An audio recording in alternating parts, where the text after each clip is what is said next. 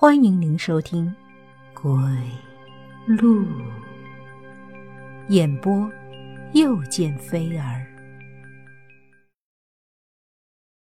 这老头给我们说呀，要有一个山东人坐镇在这里，再请一块泰山石镇住河妖。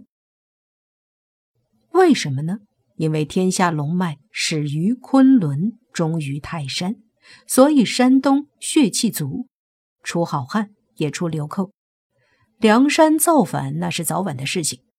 只要有一个山东人坐镇，那一切牛鬼蛇神都不敢侵扰了。这样才能压得住河怪。那老头讲的有理有据的，让我们深深的折服。忙组织人手，用了整整二十辆卡车的生石灰填满了天坑。等到那热气散了，又铺了一层两米厚的黄河淤泥，在淤泥上栽了一小片桃树，桃树下砌一个水泥池子，养了两尾金翅金鳞的黄河大红鲤鱼。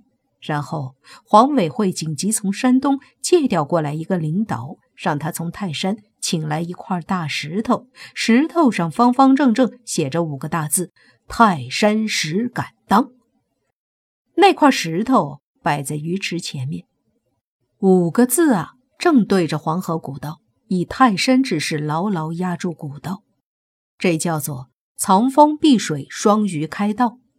这样一个有树有石有水有鱼的风水局，只要能挡过煞气冲天的头七，以后就都相安无事了。我们提心吊胆的过了几天，发现这个风水局确实管用。那女人哭的声音没有了，死人也没有了，甚至从古槐下走过也没那么冷了。两条红鲤鱼在水中悠悠地游动着，悠闲又自在。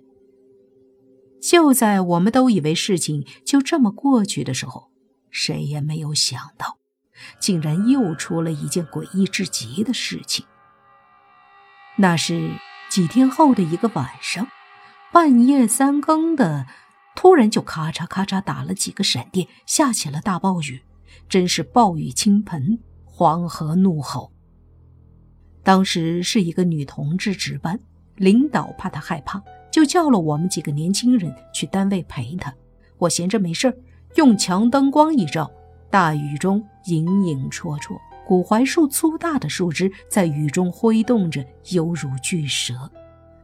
白亮的雨点儿足足有玉米粒那么大，后来雨滴连成了一道道手指粗的雨珠，浓密的连灯光都透不过去。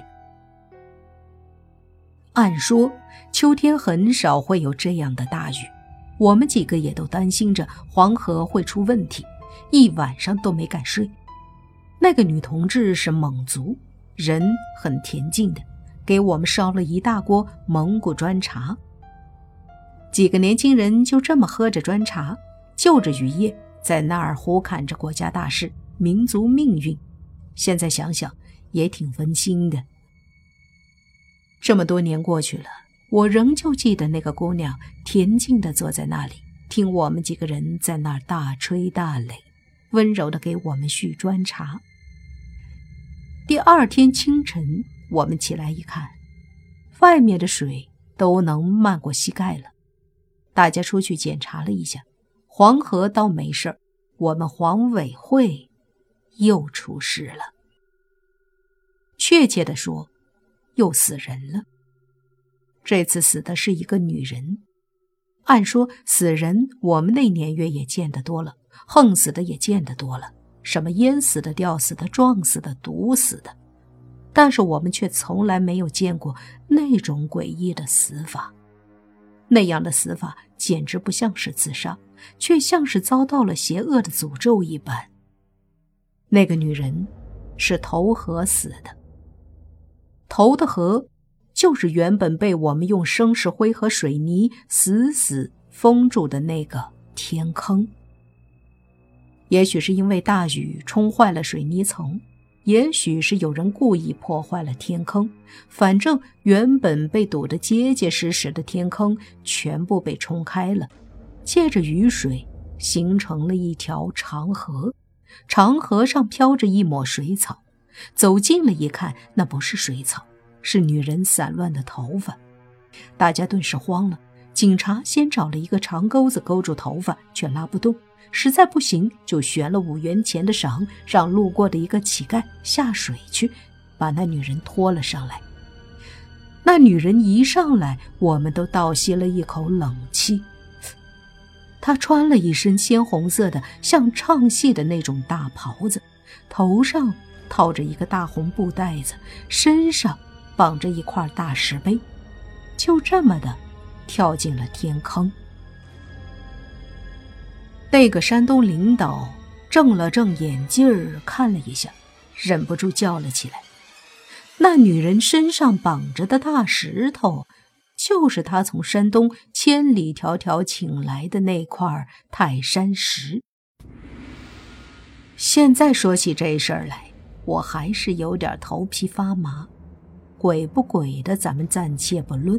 你想想，这么惨烈的死法，这得有多大的冤呐！